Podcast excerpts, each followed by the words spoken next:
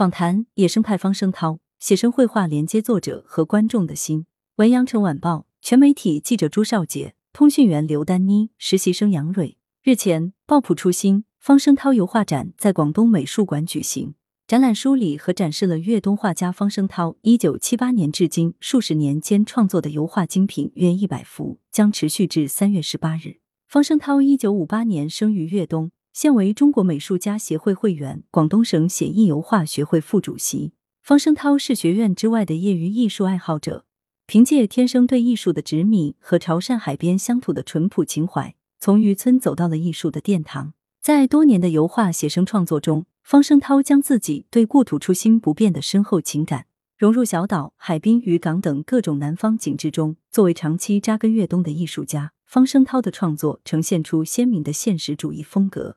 以朴实之风营造的油画意境，在方声涛看来，色彩是油画形式语言的灵魂，是最具生动表现力和视觉冲击力的形式。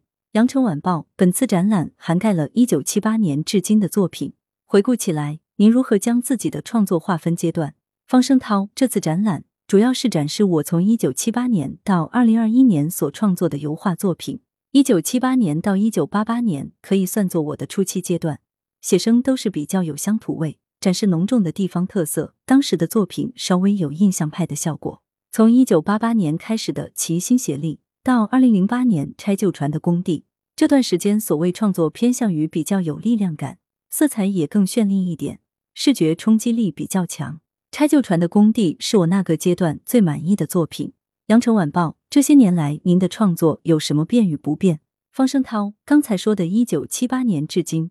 每幅画都是我的心理描述，都是我想给大家讲的家乡故事。所以，如果仔细品味，应该能感觉出每幅画色彩的表达和手腕力度的不同。悲伤时的重压，开心时的轻抹，一切尽在不言中。随着年纪和阅历的增长，我已不再年少轻狂，看待事物力求探寻本质，解开我遇到的心中的疑惑。羊城晚报从艺术履历上看，您似乎是一位非学院派。您如何看待自己的业余身份？方声涛，虽然我不是学院派的，但画画是从小就痴迷的兴趣，可以说是骨灰级爱好了。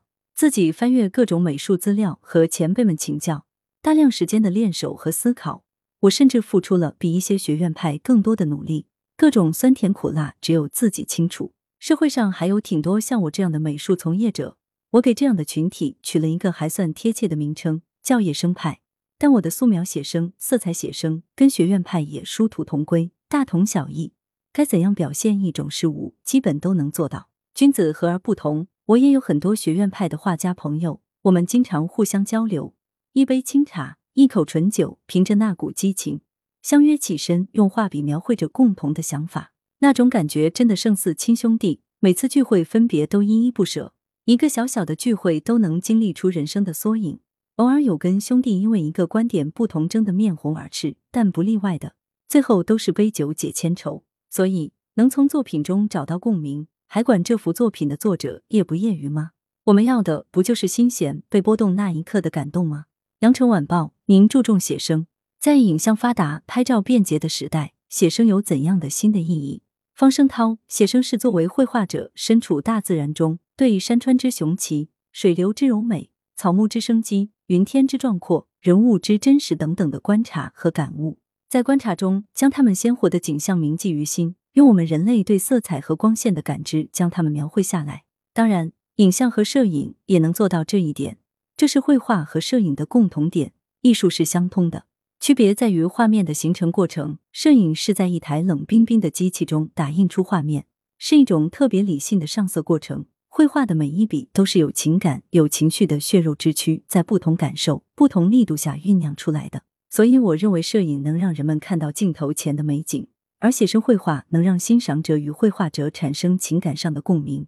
如果说摄影是连接摄影师和观众的眼球，写生绘画是连接绘画者和观众的心。方声涛渔港一平魂朴与初心之间，文理靖坤，方声涛老兄的新画策印出来。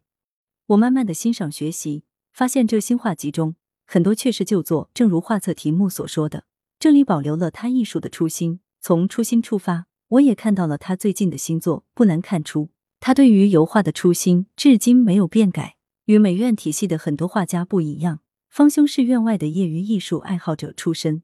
今天可以学艺的道路很多，但是上世纪六七十年代，除了艺术院校，几乎没有什么可选的学习油画的途径。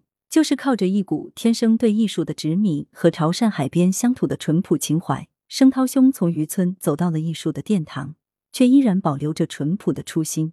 作品之中，色彩最动人的应该是上世纪八十年代的一批写生作品，厦门系列的色块涌动，光线在潮湿海水空气中的跳动，感觉令人仿佛闻到闷热的海风气息。大块面的色彩则已显示出他年轻时已掌握成熟的表现技巧。虽说有模仿印象派的痕迹，然而却没有稚嫩的笔触，一切都是如此老练大方。从那时候起，方老兄的作品中热烈的色彩与坚实有力的线条就成为了基调。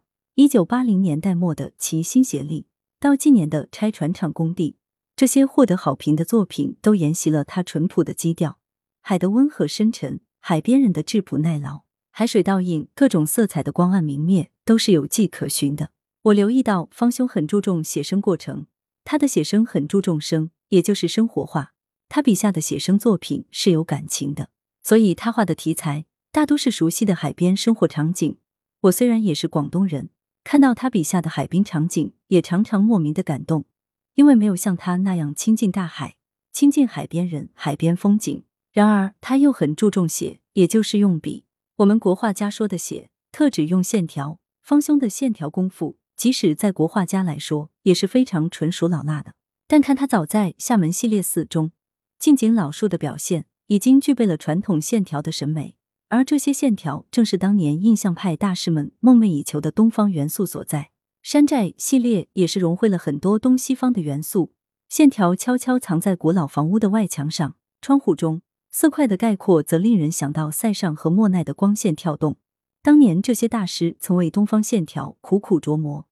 作为熟悉线条的方声涛运用起来特别得心应手。今年的一些作品中，他尝试将线条与色彩更深沉的融为一体，所以我们看到有屋顶系列的出现，空间的分割，瓦片具有墨痕的效果，显得更为炉火纯青。我们看他近年的作品，除了色彩变化更足，线条的使用更加随心所欲，但是淳朴的本心一直没变。方老兄多年来一直就是不停的画，不停的探索。他话不多。却有一种择善固执的精神，而在这本画册中，我能看到他艺术的初心和追求，不受万物和潮流的驱使，这在当今尤为难得。李进坤，中国美术家协会副主席，广东省文学艺术界联合会主席，广州美术学院院长，广东省美术家协会主席。来源：羊城晚报羊城派，责编：易之娜。